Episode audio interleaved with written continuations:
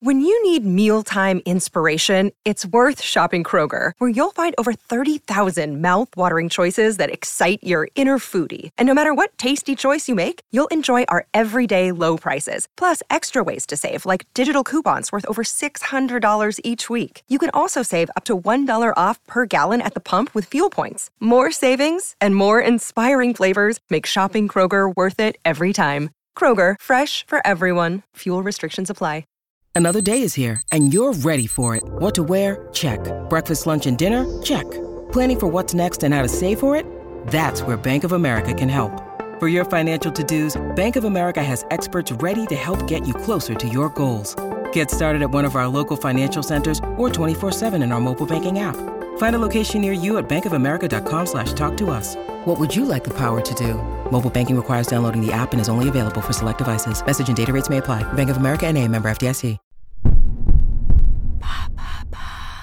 Après le décès de la reine d'Angleterre, quel avenir pour la série The Crown? Merci d'avoir posé la question.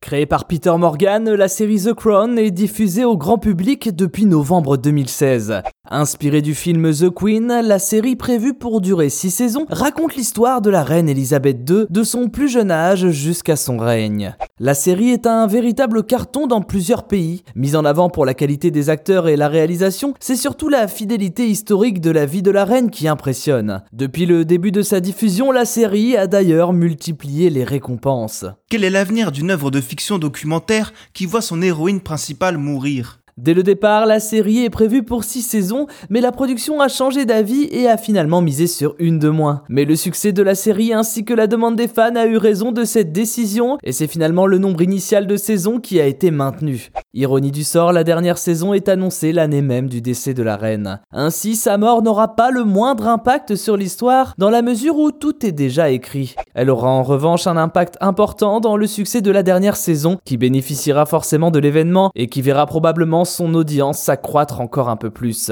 Et pourquoi la série ne s'arrête pas à 6 saisons, ni à l'histoire de la reine? Même si les choses semblaient cadrées dès le départ, rien ne dit que la série s'arrêtera réellement. D'abord parce qu'elle a encore un pan important de l'histoire de la vie de la reine à écrire, la dernière saison s'arrêtant au début des années 2000. Ainsi, sur les 70 ans de règne d'Elisabeth II, il y a clairement la possibilité d'aller encore plus loin. Mais le fait que la série s'intitule The Crown et non The Queen ouvre encore plus de perspectives. Et rien n'empêche d'inclure le début du règne de Charles III dans l'équation sans pour autant dénaturer la série ni toucher à sa véracité historique. D'autant plus que chaque fiction appartient par définition à ses auteurs et que rien n'empêche The Crown de continuer sans celle qui portait la couronne de l'histoire. En quoi peut-on dire que l'avenir d'une série ne dépend pas de ses héros? Ce qui permet à une série de fonctionner, ce sont les ingrédients que l'on y retrouve. L'histoire, les acteurs, la réalisation. Tout ce qui fait que chaque nouvel épisode est attendu par une communauté de fans.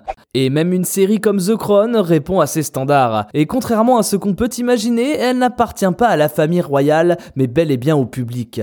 Ainsi, la série aura toujours un avenir devant elle tant qu'elle répondra aux attentes de celui-ci. Cet avenir concerne aussi bien les premières saisons, qui seront vues et revues par les téléspectateurs, que les futures saisons en production, ou pourquoi pas par la création d'un spin-off.